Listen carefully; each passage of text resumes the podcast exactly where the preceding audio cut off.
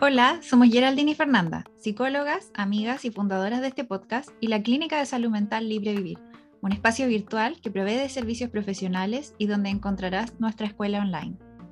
Vivir lo que es es un podcast para ti si andas buscando conocer sobre tus emociones, espiritualidad, tu relación con la alimentación y el cuerpo, desarrollo personal, relaciones interpersonales y cómo alcanzar una salud más holística. Nuestro objetivo es empoderarte en la búsqueda de tu bienestar y derribar el estigma que existe en relación a la importancia de la salud mental y la terapia. Te acompañamos semana a semana conversando respecto de estos temas mencionados, pero además en compañía de invitadas e invitados especialistas en sus disciplinas que te compartirán su sabiduría, experiencias y recomendaciones. Entonces, ¿te animas a vivir lo que es?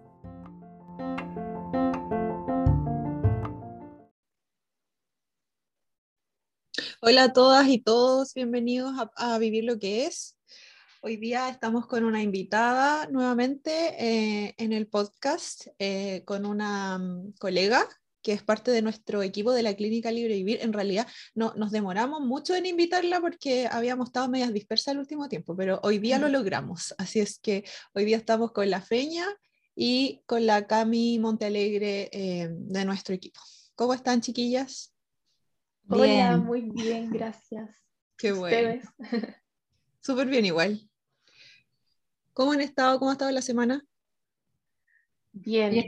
Yo, estoy feliz. ¿Sabéis por qué? Ni siquiera solo porque es viernes, porque está soleado. Habíamos tenido tantos días así como full, así como entre lloviendo y nublado, que para mí, a mí el sol de verdad que me, me activa. Así que estoy feliz, feliz porque acaba la semana y más encima es, está soleado. Y más encima, el tema de hoy día siento que también es algo que me está pasando actualmente, como que estoy viendo algo de eso en mí, así que tengo muchas ganas de hacer catarsis hoy día hablando de este tema. La verdad, si, soy, si es que soy totalmente transparente. Sí, me imagino. Me imagino por lo que hemos conversado esta semana que te va a servir. Oye, Cami, en Santiago, ¿cómo está el clima? ¿Con sol igual no? muy, muy soleado, sí. Así que comparto lo que dice la feña, como después de harta lluvia, como limpieza del ambiente, limpieza personal también, y después sale el sol como a volver a brillar. Oye, pero ¿qué onda? Yo soy la única que va a tocar el frente de mal tiempo. ¿Qué parte no, de supuestamente? No, no, no, sí, hoy acá igual viene, ah, pero hoy día tenemos este veranito como Bacán. No, acá sabéis que nada, pucha la lección. Pero sabéis que yo cada vez entiendo más a las personas que dicen que se deprimen estacionalmente, porque en verdad que como que te paraliza y como que el frío te hace querer hacerte bolita, así que yes. a estar como lagartijas al sol cuando se pueda. Así es, sí, sí, sí. sí. Bueno. Acá mañana después sale, o sea, dicen que llueve, así que Sí, pues, sí, sí, tanto hasta tormenta eléctrica supuestamente, se viene como bien intenso el fin de semana. Tormenta electrónica. ¿He visto ese reel, ese meme que hay? De una señora que dijo, prepárense porque ah, viene tormenta electrónica, dice. Ay, no, yo tampoco. No, me es muy bueno, me encanta. eh, bueno, Queremos igual aprovechar de presentar a la Cami para que las personas que aún no la conocen sepan a qué se dedica. Si es que Cami, dale nomás, cuéntanos a qué te dedicas, cuál es como tu especialidad, tus redes sociales, si queréis como agarra vuelo nomás. Ya, bueno, mi nombre es Camila Montealegre, soy psicóloga clínica, feliz de eh, estar acá con ustedes em, en el podcast de Vivir lo que es y feliz también de pertenecer a la clínica un equipo muy bacán. Em, bueno, eh, agradecimientos primero y ahora me presento. Em, bueno, soy psicóloga, como les decía, trabajo con personas que tienen una mala relación con su cuerpo, em, en temáticas de alimentación, mala relación con la comida y en, en la autoestima, buscando ayudarlos a reconciliarse con ellos mismos. Y eh, también abordo otras temáticas eh, como procesos de autoconocimiento, eh, trastornos del ánimo, depresión, ansiedad. y todo esto como desde un, enfoque que integra la psiconutrición, alto las emociones, desde la terapia focalizada en las emociones. Y me encanta el mindfulness, la toma de conciencia, el, el, momento presente y la compasión así que eso les puedo contar de mí, así como bien resumido. Eh, no solo veo, como les digo, trastorno alimenticio, sino también eh, muchas veces hay otras patologías, ni siquiera como diagnosticar en realidad, como otras temáticas que son importantes que nos acompañan en, en la vida humana, son parte de, de, de, lo que, de lo que es el ser humano. Así que eso.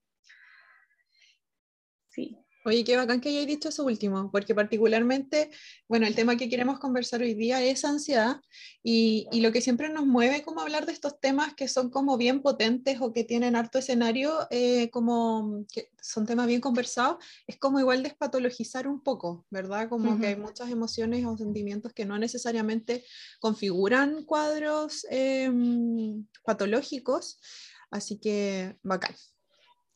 Peña, ¿quieres introducir el tema como con más formalidad? Bueno, yo, yo lo introduzco.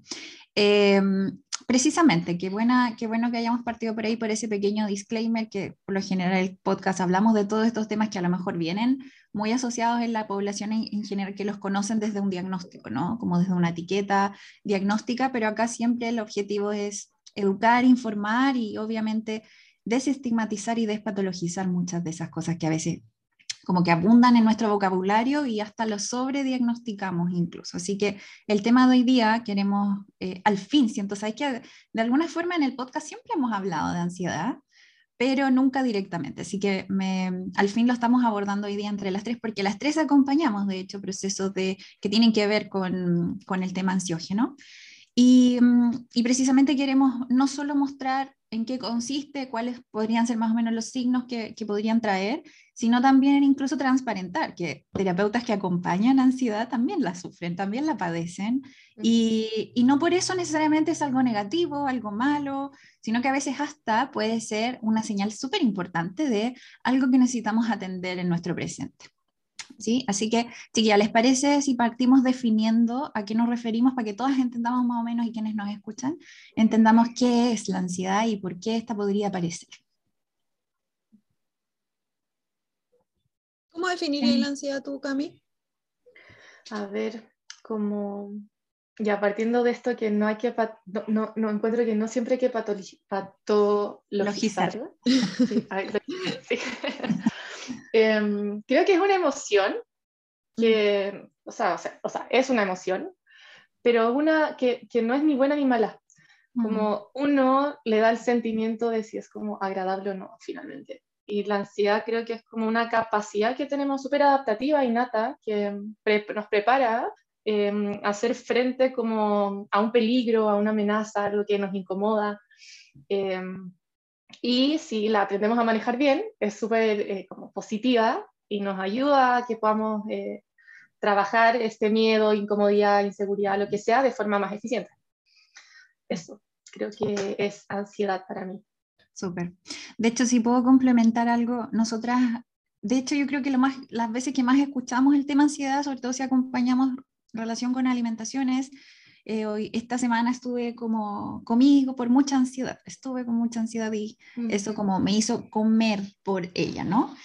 Y, y como bien dice la, la Cami, eh, habla de una amenaza, de algo me está advirtiendo que hay una amenaza alrededor mío, porque el sistema nervioso está sensando todo el tiempo que es riesgoso, que es seguro para mí.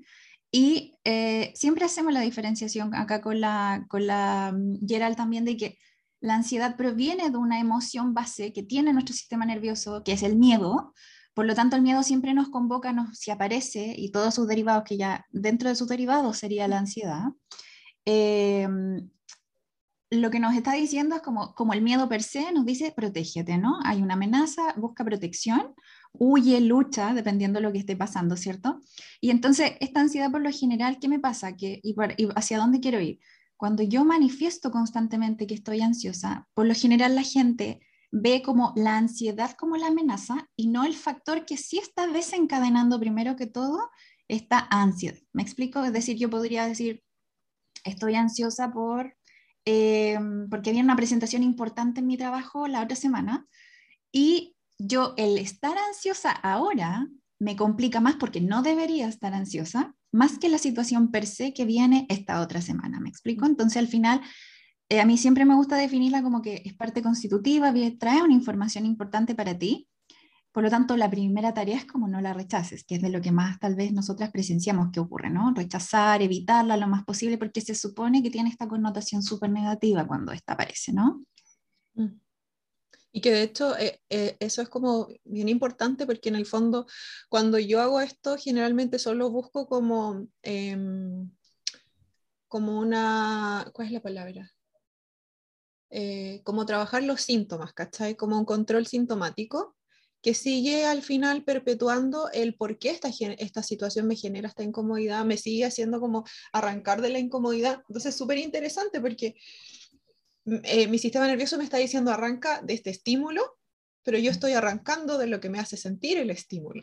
Entonces nunca es resolutivo, ¿cachai? Por eso que hay muchas, por ejemplo, a mí en salud pública me tocaba mucho ver trastornos de pánico de décadas, así como larguísimos, en donde yo miraba la ficha y solamente se mantenían con eh, tratamientos farmacológicos, muchas veces benzodiazepina, en donde la persona efectivamente sentía que si no tenía esta ayuda para poder evitar el síntoma, se, miraba a sí misma y se veía como alguien incapaz de gestionar la ansiedad o la amenaza. Mm. ¿Cachai? Entonces es súper complejo ese tema, como de querer arrancar del síntoma finalmente. Mm. De hecho, las crisis de pánico lo son. Sí, sorry, sorry Cami, que iba a decir que, que las crisis de pánico son parte, como respondiendo a la pregunta, es parte, son parte de, los, de las consecuencias que esto puede traer, digamos, como a largo plazo, el no atender la ansiedad como corresponde, eh, crisis de pánico gran, es como sus, sus, grandes aliados cuando esto está siendo evitado hace mucho tiempo. Ahora sí, Cami, dale nomás. Sí, me, me, sumo a lo que dicen, como esta necesidad como de querer controlar o liberarte de, no solo la ansiedad, cualquier reacción como emocional que uno considera como negativa al final, es como el problema en sí, como porque no, Sí, Y, y ahí es súper importante lo que decía la cambio hace un rato. Bueno, que nosotros igual lo hemos dicho acá en el podcast, no hay emociones buenas ni malas.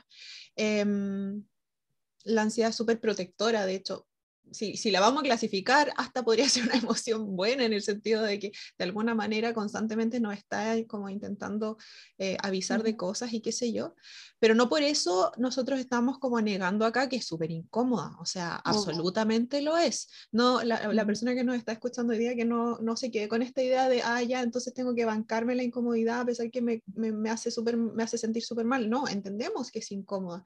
El tema está en que si solamente trabajamos esa incomodidad, se va a perpetuar y va a persistir y te va a acompañar mucho más. Claro, mm. como el no me gusta la ansiedad, pero no hay nada malo al final en sentirla. Exacto. Totalmente. Mm. Hay que saber cómo em, lo que para ti significa, del por qué aparece, cuándo aparece, porque como, con cuánta frecuencia aparecerá o con qué temas en particular aparece también. Es como siempre lo que más recomendamos acá es ir siempre con curiosidad a mirar, porque si vas desde el rechazo, menos vas a tener herramientas o saber cómo dialogar con ello, ¿no? La ansiedad por lo general yo siempre la, la explico como que tú estuvieras constantemente recibiendo, teniendo a alguien en la puerta de tu casa que te golpea, te golpea, te golpea todo el tiempo, mm. y tú por tratar de evitarla, lo único que haces es que tratas de hacer otras actividades, pero sientes el ruido de que alguien te llama afuera, ¿no? Si yo no voy a atender la puerta, yo no puedo ponerle límites a, eso, a esa persona que está insistiendo tanto, no sé quién es, tal vez es algo importante de atender, pero si yo lo evito, no sé cómo, qué necesita de mí. Entonces, ese es el punto, como ir a verlo como una persona que trata de traerme a lo mejor una información importante. Eh, y desde allí ver qué es lo que es y ahí poner el límite o atenderlo realmente lo que sea necesario. Entonces, siempre partir desde la curiosidad, como, ¿qué está pasando? ¿Quién qué, qué quiere? ¿Qué hay, ¿Por qué hay tanta insistencia? ¿no? Ay, qué gracioso eso, es que yo uso el mismo ejemplo. Siempre Me encantó, no lo había escuchado. Sí, pero yo le pongo un ejemplo un poco más cómico a mi paciente, así como, ¿tenéis alguna, algún familiar que sea así como hinchador, que tú cachai, que se, se, le pega la carreta cuando te va a ver, así como que está horas en la casa, entonces tú lo veis que llega a la casa y no le quería abrir, porque ya cachai lo que pasa cuando le abrís, pero si no le abrís, ¿qué es lo que va a hacer? Supongamos que es una tía, va a llamar a tu mamá para acusarte, te va a ir a mirar a la ventana porque cacha que está ahí adentro, y a fin de cuentas le vaya a tener que abrir igual ¿cachai? Y te vaya a dar cuenta que a lo mejor simplemente quería tomarse un tecito contigo y después se iba a ir. El tema está en que esa resistencia que pusiste de no dejarlo entrar te trajo un montón de consecuencias también, ¿cachai? Como que mm. estiraste el chicle inevitablemente, a fin mm. de cuentas. Sí, y no, y se, Em, puede, se puede chorear la persona y empezar a tirarle piedra a tus ventanas. Exacto. O sea, como, o sea, hacer el medio escándalo. Y ahí es donde empezamos a ver cuando empiezo a ser tan evitativa. Por eso también se, se dice mucho en psicología que el- la, la somatización de muchas cosas que no nos hacemos cargo, sobre todo a nivel emocional, ocurre. Porque el organismo completo está viviendo esta resistencia.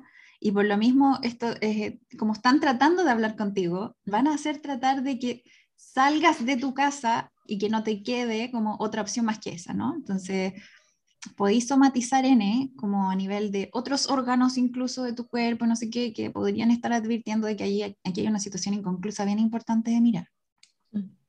Sí. Y de hecho, cuando, cuando nos preguntamos como por qué aparece, igual, porque yo siempre, siempre, siempre que trabajo ansiedad menciono que es una emoción protectora, porque generalmente cuando más se cronifica, cuando más aparece como eh, frente a ciertos gatillantes específicos, por ejemplo, esto de las presentaciones, del, de, como del pánico escénico que mencionaba la feña, generalmente ocurre de manera tan específica porque yo he vivido experiencias previas en donde lo pasé pésimo seguramente, donde mi cuerpo sensó una amenaza, ¿cachai? Donde me vio sufrir, porque a lo mejor quedé en vergüenza por algo. Entonces, ¿qué es lo que hace mi cuerpo como chuta? Cada vez que la Geraldine se presenta frente a este escenario, lo pasa mal, la quiero, no quiero que lo pase mal, ¿cachai? Como quiero protegerla y como quiero protegerla, te mando estas señales como, oye, esta cuestión es peligrosa. Cuando estás acá, esto es peligroso, entonces busca cómo no hacerlo, busca cómo dar una chiva de que estáis enferma y mejor no vayáis, ¿cachai? Entonces te va a movilizar hacia esa protección, eh, que por supuesto nosotras vemos eh, que no es funcional a fin de cuentas cuando se transforma en esto ya más sostenido pero que la intención inicial finalmente era súper noble, po, era de protegerme. Entonces, igual, como decía la Feña, en esto de, de observar la, la, ansiedad con curiosidad, yo siempre como que también estimulo a que eh, revises de que esto no necesariamente es tan arbitrario, tan azaroso que aparece porque sí, simplemente muchas veces aparece porque eh, hay experiencias en tu historia que, que le han dado a entender a tu mente de que debe protegerte. Tampoco buscando quizás algo que sea como, no sé, una amenaza real. Muchas veces perseguimos un peligro, una amenaza que puede ser imaginaria. Me imaginé una situación mm. y me genera ansiedad. Pues. Sí. El cerebro no diferencia entre amenaza real e imaginaria. Y eso también hay muchas veces que uno busca como, ¿qué me está generando ansiedad? Y quizás simplemente una idea, un pensamiento. -huh. Sí. Totalmente. Eh, les iba a preguntar eh, qué síntomas han visto ustedes, como, o qué indicadores, cómo se presenta usualmente en, en, en los acompañamientos que ustedes realizan, y, y si hay algún límite donde uno puede decir que esto podría volverse patológico. Dale tu camino primero. Mm, ya. Eh, creo que uno de los principales es como el sueño, como cuando no pueden dormir, el, el el que se convierta como en algo incapacitante, como estar constantemente pensando en esto y no me deja hacer otras cosas en mi vida, como mm. cuando te quita el foco como de áreas importantes de tu vida. Creo que eso es lo, lo mm. los síntomas sí. como principales que veo. Sí. A mí lo que más se me viene a la cabeza es la anticipación. Esta capacidad magistral de imaginar los escenarios desde antes es como eh, un clásico de la de la ansiedad y por lo tanto también la rumiación, como esta sensación de que no puedo soltar este pensamiento medio catastrófico, ¿cachai? Que es bien, puede ser como bien invalidante para algunas personas, eh, porque empezáis a sufrir desde antes, pues, ¿cachai? Así como decía la Cami, nuestro cuerpo no diferencia de si es que yo realmente estoy, eh, por ejemplo, volviendo a esto de la presentación, mi cuerpo no diferencia si yo realmente estoy quedando en vergüenza en, lo, en el mundo físico frente a una audiencia o si es que lo estoy imaginando, ¿cachai? Entonces desde antes puedo estar con el dolor de guata. Eh, pero igual es súper interesante que la ansiedad tiene, tiene una sintomatología como un espectro muy gigantesco, a diferencia de otras emociones, siento yo que es como la que es más eh, como mutante, por decirlo de alguna manera, y, y, todas las personas tenemos como una configuración de síntomas bien específicos muy diferentes entre sí, o sea, tú puedes ver una persona que está con bruxismo y con dolor de colon y con insomnio, y eso es ansiedad súper pura, y otra persona que a lo mejor no tiene nada de eso, pero sí tiene como esta rumiación, eh, fatalismo y jaqueca, ponte tú. Mm, sí, sí, va a depender mucho de la persona, como el pack de síntomas que tenga. Eh, pero algo que yo siempre veo que es muy común, como en toda persona que está padeciendo ansiedad, sea patológica o, o no, eh, es el nivel de activación corporal que hay. ¿no? Es como que la, la ansiedad te, te, trae como un exceso de energía. ¿no? Y no necesariamente que es un exceso de energía para seguir produciendo o producir mucho más, sino como lo que decía la Cami, al tiro se altera el sueño, porque no puedes conciliar sueño, para, para conciliar sueño necesitas estar cansado, necesitan haber procesos que impliquen o que le indiquen al cerebro de cómo es momento de recobrar fuerzas, ¿no? Es momento de recobrar energía. La ansiedad tiene mucha energía y en base a lo que decía la ayer al delante de esto, como que mi mente también configura desde experiencias previas, que yo lo haya pasado mal y que me quiero proteger de no ir de nuevo a esa experiencia, porque me quiero proteger. También hay que mirar que la ansiedad en sí no es mala, porque por algo también es energizante, es porque te ayuda a movilizar lo suficiente, incluso hasta lo mínimo que puedas, para hacerle frente a la situación. Entonces, por ejemplo, que yo esté frente a, estoy a un segundo de salir a exponer y estoy con así el corazón latiendo a mil, pensamiento rápido, respiración acelerada, toda esa, esa energía que tengo disponible es para hacerle frente a la situación. Mm. ¿Me explico? Entonces, también como en, términos como de sintomatología que estamos hablando, tiene todos estos indicadores fisiológicamente hablando muy identificables y poco evitables incluso, ¿no? Sí, y de hecho igual se presenta en situaciones bacanes, o sea, yo estoy segura que cuando vuelva a mi primer concierto masivo, la noche anterior no voy a dormir, de emoción, ¿cachai? Como de, de, de, que tu cuerpo se prepara para esto que sabe que viene. Entonces, qué bacán que lo hay dicho. Eh, siento que es un elemento a tener presente para no ver la ansiedad como el enemigo, totalmente. Igual, sentido. ¿Cómo? Tiene un sentido, como este sentido biológico, un sentido adaptativo. Totalmente. de hecho, hay estudios, ponte tú, bueno, no hablan de la ansiedad propiamente tal, sino del estrés, pero hay estudios que hablan como em, con respecto al rendimiento físico de atletas de, alto rendimiento, por ejemplo, en donde se están como probando ciertos eh, métodos de estimulación nerviosa y se les recomienda como hacer circuitos de alta intensidad antes del entrenamiento normal porque es lo que permite que el cuerpo entre en esta sensación como, entre comillas, de eh, fight or flight, como dicen los gringos, como de, un, mm. de lucha o vida. Sí. Y, y, por lo tanto, esa activación inicial inducida, en ese caso, hace que el rendimiento del entrenamiento posterior sea mejor. ¿Cachai? Entonces es súper interesante como todo lo que se está empezando a descubrir con respecto a esto, eh, que lo hemos visto súper sesgado el último tiempo. Lo hemos visto, se, se, ha, se, ha, conversado mucho como esto del control de las emociones el último tiempo. Entonces eh, yo siento que es normal que, que los consultantes, por ejemplo, lleguen a la consulta con la expectativa de ayúdame a controlar esto. Sí. Y sabéis que quiero añadir algo que, por favor, que menos mal me acordé que no se me vaya no es un síntoma, el comer harto no es un síntoma de la ansiedad. No lo es. Literal no lo es. De hecho, googleen, googleen así como, vayan a googlear, no está esa conducta como parte de los síntomas. Sí el latido rápido, sí obviamente sudoración, alta preocupación, todo eso sí. Ahora, no estoy diciendo que eh, porque comen harto, gente, hay gente que come harto, comillas, estoy haciendo harto, eh, quiere decir que no está pasando a lo mejor por un, por un estado sentimental ansioso. Sí, puede que sí, pero comer comillas, vuelvo a insistir, comillas, comer harto o comer desregulado. O rápido. es un síntoma, o rápido, claro, gracias. O rápido, no es un síntoma de la ansiedad. Tanto, acá siempre, eh, de hecho tenemos un curso que se llama Comer por ansiedad, porque la gente lo conoce así, ¿no? Eh, mucha gente dice, yo como por ansiedad, cuando estoy ansiosa, como, te aseguro que no. De hecho, cuando empezáis a acompañar estos procesos de la relación con la comida, lo que menos hacen es comer por, ah, por estados ansiosos. De hecho, es por otros estados, rabiosos, frustrantes, como otras cosas, como cuando yo me siento a lo mejor desilusionada, me siento triste, me siento sola, me siento vacía.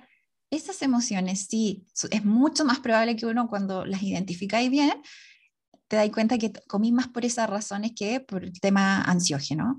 Por lo tanto, no caigan en ese error de andar también como, porque la gente al final empieza como a construir una identidad al respecto, ¿no?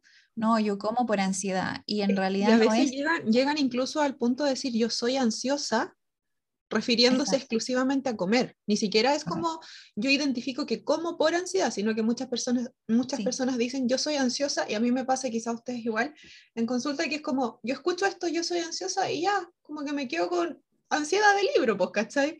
Y de repente sigue eh, como eh, evolucionando la entrevista y te das cuenta que en realidad la persona hacía referencia a que ese, ese yo soy ansiosa significaba yo como en grandes cantidades, por ejemplo. Como esa asociación súper automática. Y, no, tiene ningún síntoma. acción. Sí, y no tiene ningún síntoma. Mm. O al revés, Feña, quizás también, ¿no? Como finalmente el hambre, sentir hambre genera ansiedad, sea, es como una respuesta del cuerpo a, oye, hay una amenaza, hay hambre, eh, mm. tenemos que sobrevivir. Mm. Y claro, como ahí uno dice, como me da, pero es, hambre. Y en modo de sobrevivir, activo todo mi estado de alerta, mi estado de ansiedad en el cuerpo porque cuerpo estamos, estamos en déficit, estamos restringiendo, estamos, falta comida, falta energía. Sí. Sí, de hecho, eso mismo que dices tú, Cami, del, en, términos de la alerta o del, perdón, de la amenaza, también el, eh, como especie, también cualquier especie, digamos, viva, eh, la, el pasar hambre o el estar escaso de alimento es una amenaza. Y, y el comer es una conducta de autocuidado, de seguridad. Por lo tanto, cuando yo estoy bajo estados de amenaza, que yo coma por buscar un sitio seguro, o sea, ahí está tu respuesta, digamos, a, quien nos escucha. Ahí está tu respuesta de por qué comes. Por, y está bien si no pasa nada. Si el punto es que, es que precises bien cuáles son los, lo, qué es realmente lo que, estás, lo que estás viviendo y cómo se llama, y no entremos en generalidades o en, utilizar frases que a lo mejor el mundo en general ocupa, pero son poco atingentes a lo que en, realidad estás viviendo, ¿no? Mm. Oye, qué bacán que hayan dicho eso. Ya, trabajamos en alimentación, imposible no hablar de esto, como sabía que íbamos a llegar a esto en algún momento, pero qué importante es lo que dijo la Cami, porque acá queda súper en evidencia que por lo tanto, si yo estoy como eh, ansiosa porque quizá estoy suprimiendo el hambre, ponte tú, mm. no puedo ni regular mi relación con la comida, ni mis estados ansiosos a través de controlar aún más la alimentación porque la, la, sensación de alerta sigue manteniéndose. O sea, mi cuerpo dice, chuta, sí, quizás se me pasa un poco la mano comiendo acá, entonces me siento culpable y, y voy a restringir nuevamente. Mi cuerpo dice, ya, pero ¿y cuándo alcanzamos la calma entonces? Si ahora me estáis exigiendo como no comer, ¿cachai? Sigue siendo una amenaza, po. Mm. Y ahí entra también que cuando el cuerpo se siente amenazado, se desactivan otras funciones como la corteza prefrontal y toda esta parte del funcionamiento consciente. Entonces, muchas veces uno pasa que o sea, pasa que reaccionamos muy emotivamente quizás a esta ansiedad o con el tema del hambre, como con sobreingesta y atracones, ahora estamos hablando de este tema, pero cualquier emoción, si es que no, no, no me tomo el tiempo de entenderla, quizás voy a reaccionar muy emotivamente. Y claro, después uno piensa como, uh, me, me, me fui al chancho por la respuesta. Y es porque bloqueamos por, por protegernos, como la función número uno del cuerpo, del cerebro es supervivencia, pensar no es tan importante en este momento como la respuesta o la reacción. O reaccionar. Mm. Sí, de hecho se, se, se, bloquea, como dices la Cami, el, el, cerebro o la parte prefrontal del cerebro donde está, comillas, el autocontrol, la visión de futuro, la planificación, y actuamos más desde el cerebro primitivo, que es mucho más impulsivo, más emocional, más visceral de actuar. Sí, totalmente. Qué buena resistencia. ¿Y, ¿Y cuándo identifican ustedes que como todos estos síntomas que hemos mencionado ya empiezan quizás a configurar como un trastorno ansioso, por ejemplo, y hay que ponerle un poco más de atención quizás? Mm. Cuando interfiere mucho en, una, en tus áreas, de, como en tu vida quizás, ¿no? Cuando ya te empieza a incapacitar y es como, oh, como mm. no saber qué hacer. Cuando te empieza como a controlar. Eh, Sí, cuando deteriora tu calidad de vida. ¿Qué piensan? sí. Y, y, sabéis que hablando de eso puede llegar a ser extremadamente cansador, porque mm. este nivel eh, como de activación energética que mencionaba la Feña hace un rato, te hace estar como gastando más, ¿cachai? Y sobre todo imagínate si a eso no estás teniendo un sueño reparador, ponte tú en la noche, o estás rumiando constantemente sobre cómo controlar este síntoma, o sea, te genera un agotamiento súper eh, heavy y mm, yo le agregaría igual si te está llevando como a, evitar demasiado. Mm. Como que en, todo plano, ¿cachai? O sea, si te está llevando a evitar situaciones del tipo social, eh, de intimidad, laborales, em, no sé, a veces como contextos más médicos, etcétera. Eh, también quizás es una alerta para ponerle atención porque quiere decir que estás como moviéndote solamente desde la evitación sintomática, pero no, no hay nada que se esté resolviendo. Sí. Es muy unido con eso, yo diría que, bueno, te aísla mucho, te aísla, no te hace buscar tribu, te hace estar por ti misma funcionando, por ti mismo funcionando. Eh, y que te, como uniendo lo que decían las dos también de puede estar haciéndome que no termine todos los procesos que necesito terminar. tú, no sé, me, se me viene a la mente ahora un examen de grado, no puedo enfrentarlo, no puedo y no, no logro sacar comillas este título, ponte tú, por esta extrema, extrema ansiedad que siento y, me permite, no me permite finalizar, cerrar procesos que son parte del, de, de pasos que debo dar. Em, yo diría eso, como que puede estar incluso como mm, perpetuando esto de sentir como muchos cabos sueltos en mi vida, ¿no? Como que no logro cerrar ciclos en general. Mm, sí, absolutamente. Em, gatillantes. A mí, a mí me ah. gusta ese tema de gatillantes. gatillantes de la ansiedad. ¿Qué dirían ustedes, chiquillas? Qué difícil, depende tanto de cada persona como qué percibe, no sé, cada individuo como esta amenaza real o imaginaria, de, dependiendo de lo que ha vivido en su vida. Al final, como decía la Gerald, eh, la ansiedad se inicia de súper chicos, en la infancia, en la adolescencia, cuando ocurren ciertas situaciones que, eh, claro, no, no, nos hicieron sentir incómodos, ansiosos, eh, respondemos de cierta forma y luego hoy en día la repetimos porque puede ser similar, como quizás ni conscientemente nos damos cuenta, pero nuestra parte inconsciente piensa como, uh, se parece a esta otra situación de, no sé, tengo que volver a presentar, qué vergüenza, qué miedo, y activo todo esto de vuelta. Entonces, depende tanto de, de, la historia de vida de cada persona, a lo que se ha enfrentado, lo, lo que ha vivido. Mm.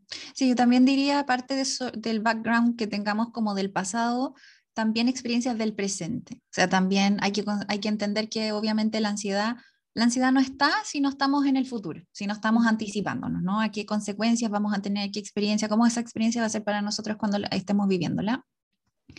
Eh, pero también puede ser por algo presente que me esté pasando, ¿no? De que puede estar esto siendo mi gatillante, porque a lo mejor antes no tenía ningún gatillante porque no había nada nuevo en el ambiente, y tal vez algo nuevo que se me presenta ahora, en este momento de mi vida, ese es mi gatillante, digamos, que me está haciendo tener todas estas reacciones que, comillas, no puedo controlar y que podrían explicarse desde este nuevo cambio, ¿no?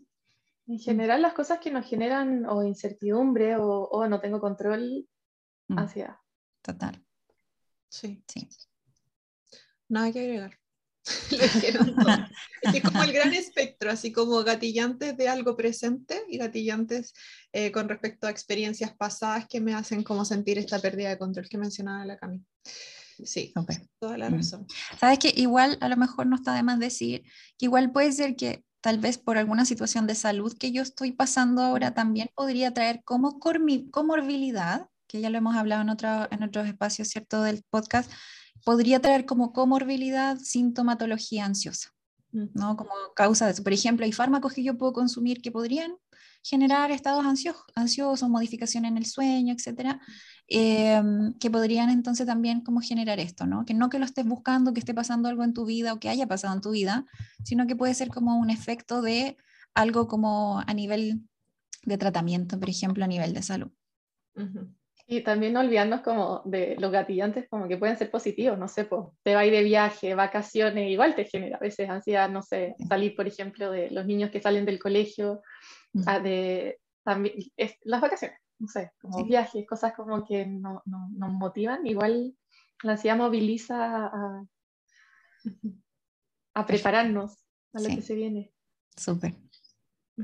El estar concretando algo nuevo, pues. Nosotros cuando estábamos trabajando en la clínica en el verano igual nos reíamos N porque claro, era una ansiedad como eh, de expectación, ¿cachai? De cómo se iban a dar las cosas y todo, eh, que no necesariamente por eso es como puro bombos y platillos y fuego artificiales, igual se sentía de repente como su tortícolis, su lumbago, su dolor de colon y qué sé yo. Em, pero, pero siento que, como decíamos hace un rato, el poner atención, eh, todas las personas generalmente tenemos un repertorio de ciertos síntomas que si les vamos poniendo ojo ya como que los identificamos con un poco más de facilidad. Cuando se, mm. se traspasa un poco la intensidad de esos mismos síntomas o se suman cosas nuevas, quizás ya es hora como de empezar a, acompañarse. Totalmente. Mm. Sí. sí. Oigan, chiquillas, ¿y cómo dirían ustedes, si es que les acomoda, compartir en lo personal como en experiencias personales que han, vivido la, ansiedad o cómo la viven si es que se les presenta ahora en el presente.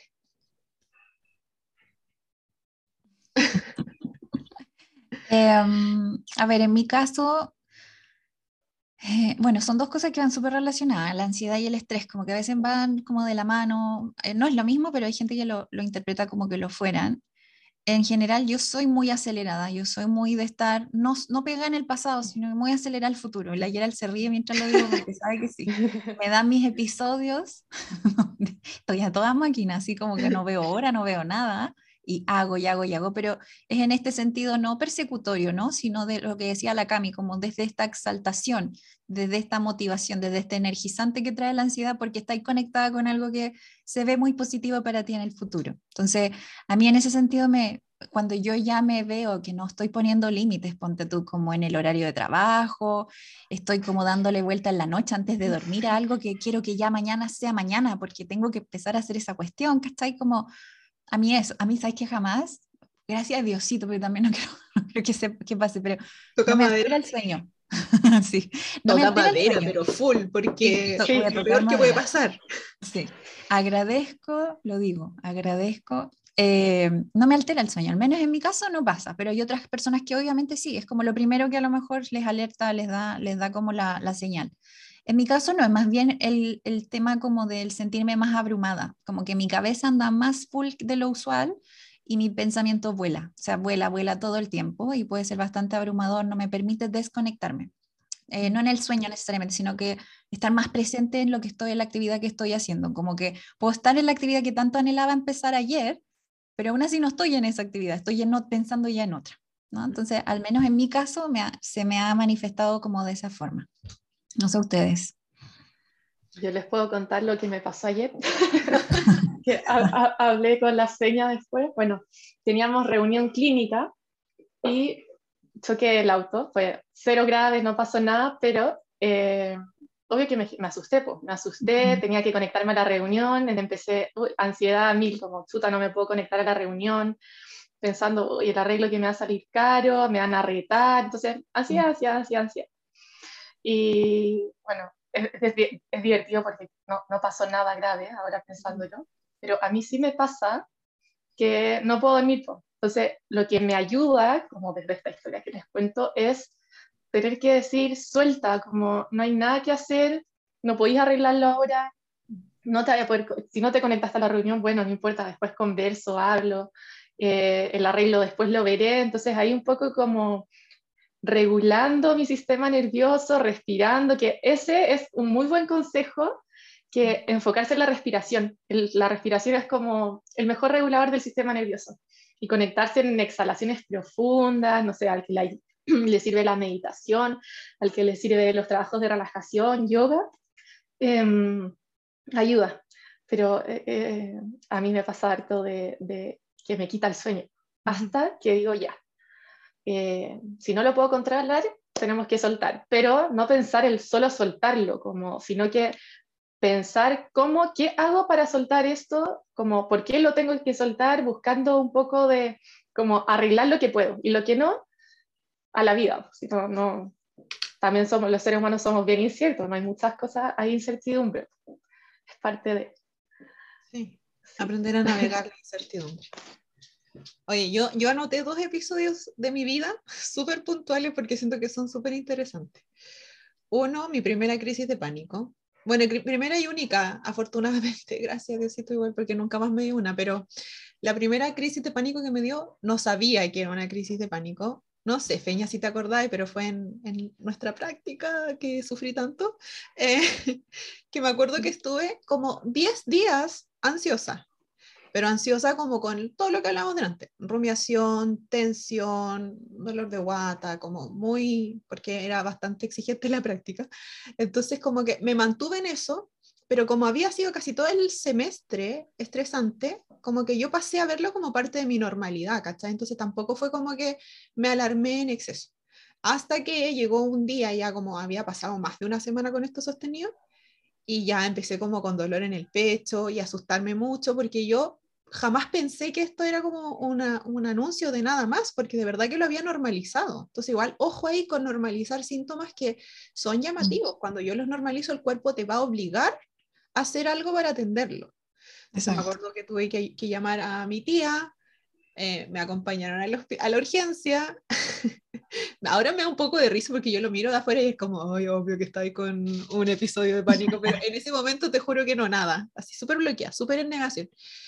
Eh, ya me hicieron como el, el, examen eh, de rutina y qué sé yo, y el médico me dijo, ¿estás con un episodio de pánico? Y yo le dije, ¿cómo? Si llevo una, más de una semana así, como eso no es una crisis de pánico, a mí me enseñaron que la crisis de pánico es, este miedo a morir, que te viene de, de golpe, qué sé yo, me dijo, no, es que estáis con un estrés tan sostenido que ahora te hizo generar estos síntomas mucho más intensos de dolor de pecho, dolor de brazo, ¿cachai? Mareo, porque de verdad que estaba súper mareado. Y sabéis lo que me pasó cuando me dijo eso? Fue como, oh, además no me va a pasar nada físico, pues, ¿cachai? En mi mente, como que si trabajo esto, mi cuerpo no está en amenaza. Y como ese análisis que logré hacer en ese minuto, el médico hasta se reía porque me dijo, es que te, cambió, te volvió el color a la cara con yo decirte esta noticia que la mayoría de la gente odia, pero como que yo pude hacer, obviamente igual por lo que estudié y todo, sé que a no todas las personas les sirve que les digan, estáis con una crisis de pánico, pero a mí me sirvió como ver que en el fondo este dolor de pecho no era real, que no me iba a pasar nada, que solamente tenía que ya como ajustar estos elementos que estaban en mi vida que estaban siendo muy estresantes para mí. ¿cachai? Entonces, como que la moraleja e, para mí en ese momento fue, si no paráis, tu cuerpo te va a hacer parar. Mm. Así de simple. Total. no esperar a llegar a ese punto. Y otra experiencia que tengo también eh, reciente, que siento que también le puede servir para graficar algo, es que a mi hijo perruno lo mordieron el año pasado. Y fue muy traumático ver que lo hayan mordido, porque encima de una rata chica, entonces lo mordió un perro gigante y qué sé yo, y como que la veterinaria me dijo que de muerte no se, o sea, de suerte no se murió y que sí. Entonces después de eso, este perro supuestamente es de alguien, vive cerca de mi casa, pero nadie sabe de quién es, entonces anda suelto generalmente. Tiene collar y todo, pero nadie sabe de quién. Y yo estuve así como tres semanas, no, el bambaki no sale a pasear y no sale.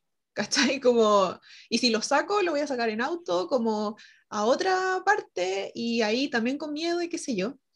Y ya me di cuenta que el pobrecito que es súper olgo marino que se ahoga en la casa, como que no, no era sostenible esa situación, ni para él ni para mí, porque a mí igual me hace bien como salir a caminar y qué sé yo. Y tuve que empezar como a desafiar también esa incertidumbre que decía la Cami, pues, ¿cachai? Como de, o sea, sí, puede que esto vuelva a ocurrir, pero no por eso me voy a quedar encerrada para siempre o voy a tener un perro así como sufriendo en la casa, ¿cachai? Como esto me está limitando, literalmente. Y mm. es como que partí con esta exposición más progresiva, ya lo empecé a sacar como primero aquí al condominio, después como mirando así, el consejo se ríe porque yo abro el portón del condominio y salgo, saco la cabeza para ver si está el perro, asesino que digo yo. Asesino. Y ahí salgo y partí como para el otro lado, ¿no? Donde está el perro, que está como estos pasos en el fondo como súper progresivos que a mi mm. sistema nervioso al inicio le generaban una alerta terrible. O sea, yo veía, sentía que pasaba un perro por el lado y mi instinto era agarrar al bambaki y subírmelo así como tomarlo en brazos. Pero luego, cuando me di cuenta que no, en realidad no ha pasado nada, de a poco como que me doy cuenta que empiezo a salir con menos sensación de alerta, ¿cachai? Pero fue súper progresivo y como que fue necesario este análisis también de, oye, ¿qué es lo que pasa si me mantengo en la habitación? ¿Qué es mm. lo que le pasa a este otro ser si se mantiene en evitación? O sea, ¿cuál, finalmente la evitación, claro, te protege, entre comillas, pero ¿cómo se ve mm. tu calidad de vida en esa, en esa habitación? ¿Cachai? Mm. Sí, totalmente. Era la, la, lo que quería compartir. Mm. Yo para complementar algo que a lo mejor no, no lo mencioné, que a mí me, me, sirve mucho, es que cuando estoy en mi estado más ansiógeno, eh, a nivel de, de, cabeza, claro, funciona como muy rápido y todo, pero la ansiedad también genera, como viene desde el miedo, genera esta visión de túnel, como de mirar solo el obstáculo. ¿no? Mirar solo el problema, mirar solo la amenaza. Entonces, cuando yo conecto como en ok, estoy aquí, como esta cosa tipo mindfulness, como lo que decía la Cami de conectar con la respiración. contextualizar. Exacto, la respiración ahí desactiva el sistema como más primitivo que tenemos a nivel cerebral y nos dice, ya estamos aquí, estamos pisando este terreno, no, no ha pasado nada. Cuando ya llego a ese punto, yo al tiro me pregunto, ¿cuáles son mis opciones? Como para de solución no mis, no, no mis, cuáles son todos mis, mis obstáculos, porque al tiro si no sigue generando esta visión túnel. ¿Cuáles son mis, mis oportunidades? ¿Cuáles son mis opciones? Para que me ayude a ver que al final el problema es uno contra cinco opciones de respuesta que yo podría dar, por ejemplo. Mm. ¿No? Entonces, al menos eso es lo que a mí me ha servido o, o me ayuda más, y, pero primero que todo es como el grounding, así como ¿cachai? Como pisa tierra primero y después pisa tierra, date cuenta dónde está ahí ahora, literal. De hecho, hoy día subí un post eso, como que tu mente se vaya donde están tus pies actualmente, literal, o sea, está ahí, no sé, está ahí pisando el piso de tu cocina, como literal, ¿no? Estoy aquí, estoy en mi casa, no sé qué. Eh, y de allí partimos, de allí partimos a ver cómo atenderlo y, viendo que de a poquito se va a ir desactivando esta amenaza que estamos viendo que como que se estuviera quemando todo mi alrededor, de alguna forma, ¿no? Es exasperante. También que quizás ha pasado tiempo, entonces también ver los recursos, ¿no? Herramientas, como quizás ha pasado, no sé, tres años desde esto y ahora puedo decir como, tengo estos nuevos recursos, tengo estas herramientas, puedo afrontarlo diferente. Correcto. Sí, todo el rato, exactamente. Así que, oye, qué bacán, me encanta, ¿no? Como que unimos experiencias con recursos, como que bacán, me, me gustó eso, como que no lo separamos. No sé si algunas eh, palabritas o algo que quieran ustedes como añadir, como antes de cerrar, chiquilla. Yo sí quiero agregar algo, ahora que me acuerdo. A mí me han llegado pacientes que se automedican por la ansiedad. Y la medicación, como advirtiéndole a todos los que estén escuchando que quizás estén automedicando, como la medicación sin autoconocimiento, sin el trabajo con un psicólogo, con un psiquiatra, sin trabajar en las emociones, no sirve para nada. Como poner un parche curita sobre una herida y no trabajar en sanar la herida en sí. Como un poco eh, advertir eso, de que hay que ser cuidadosos también. Sí, totalmente. O sea, de hecho, claro, hay casos donde la, la ansiedad está patologizada, viviéndose patológicamente, entonces necesita tratamiento farmacológico, pero a pesar de eso no es exclusiva, la, como esa es la, esta pastilla no me va a ayudar a sacar como esto o lo va a resolver, no, porque al final no es la pastilla o la ausencia de la pastilla no es que generó el cuadro, ¿no? Sino que fue otra cosa antes de este ingreso de este fármaco lo que lo estuvo generando, entonces hay que mirar eso. Ahí agregar como, a, esos mismos pacientes les digo como un poco, están tratando de controlarlo, pero no, quiere, no, no, no se busca controlar, sino que es desde el autocuidado y sobre todo este autocuidado desde lo sobre todo como lo emocional, ¿no? Mm. Eh, sí. Total, súper. Bacán. ¿Y tú, Gerald? No, lo mismo, o sea, para el otro lado también yo lo, yo lo veo, si es que, porque, por ejemplo, a mí en lo personal me pasa mucho esto de cuando estoy ansiosa, como que mi cabeza dice, ya, pero sí, porque bueno, igual porque trabajo en esto, ya, pero si esto es normal, sentirlo y es una emoción protectora, entonces como que debo, debes gestionarlo tú sola, no es necesario nada más.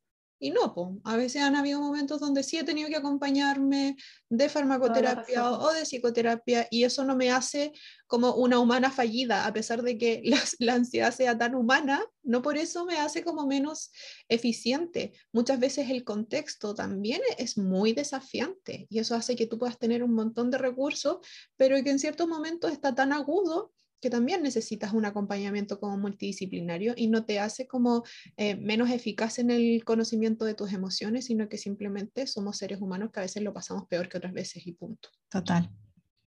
Qué importante también. Sí, y, y derechamente también, en la otra arista, también hablando como desde el tema farmacológico, la otra arista de no porque sientas ansiedad debe ser medicada de inmediato, porque si no, con ese adormecimiento que va a traer ese medicamento, no nos va a permitir detectar bien qué está pasando, qué lo generó, todos los síntomas, por cuándo aparecen. Entonces va a, facilitar incluso, le puede hasta facilitar el trabajo a que la ansiedad persevere, porque estamos como poniendo esta cosa como más remedial eh, y a lo mejor no era ni siquiera necesario. Así que esperamos que eso haya quedado claro hoy día, como de no mirarlo de inmediato la ansiedad como una amenaza, sino que mirarla más, detenernos un poco a mirarla de qué, qué necesitamos, o sea, qué, qué pasos necesitamos dar necesarios para atender mejor la situación que estamos viviendo. Así que gracias Cami por todo el, la, la, info que pusiste hoy día como en el capítulo, de verdad que agradecidas porque de hecho todo lo que hablamos, como el 90% no estaba predispuesto que lo íbamos a hablar. como que antes nos programamos un poco qué cosas son específicas que podrían ir como para guiar la conversación, pero no, como siempre, ¿no? Y era, no, no nos falta el don de la palabra a nosotras como para añadir la cuestión, y más encima la Cami puso como, como cuotas justas de información muy, muy importante de mencionar, así que bacán, Cami, te agradecemos mucho que hayáis venido. ¿Cómo fue la experiencia para ti? Ay, no, gracias a ustedes, me encantó. Es que creo que es un tema tan importante y es algo tan común como todos en algún momento de su vida y quizá varias veces uno siente ansiedad, entonces creo que hablarlo em, ayuda un montón. Y nosotras siendo psicólogas también vivimos ansiedad, pasamos por periodos de ansiedad, entonces también reconocer que, bueno, somos seres humanas, tenemos también estos periodos que, y, conversar de lo que nos sirve, lo que ayuda, eh, eh, muy como no sé, me llena, como qué rico poder hablarlo, sí. Así que agradecerle Catártico, a ¿sí o no? Sí. Catártico. Yo, yo cumplí mi objetivo, yo lo dije al inicio. Esto va a ser catártico para mí. O sea, check, más que cumplido. Pero parece que no fui la única, la Cami también. Eh, oye, Cami, no, lo que no mencionamos es cómo te pueden encontrar en Instagram, si es que quieren Ah, ya. Sí, me pueden encontrar en psiconutrición-cl. Y bueno, también en con la clínica Libre Vivir, ahí también está un, hay un post mío como de quién soy. sí, pero eso encuentran como la descripción nutricional de la CAMI y, y si es que eh, le, quisieran atenderse con ella, también van a conocer mucho más de su enfoque allí, así que bacán que lo hayáis mencionado. Sí, súper. Gracias por recordarme, se me había ido.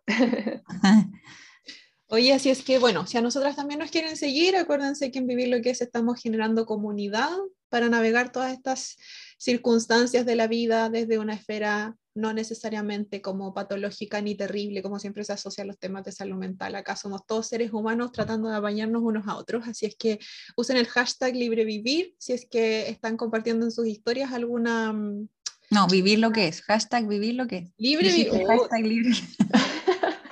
No sé de cables, es que es viernes. Vivir lo que es.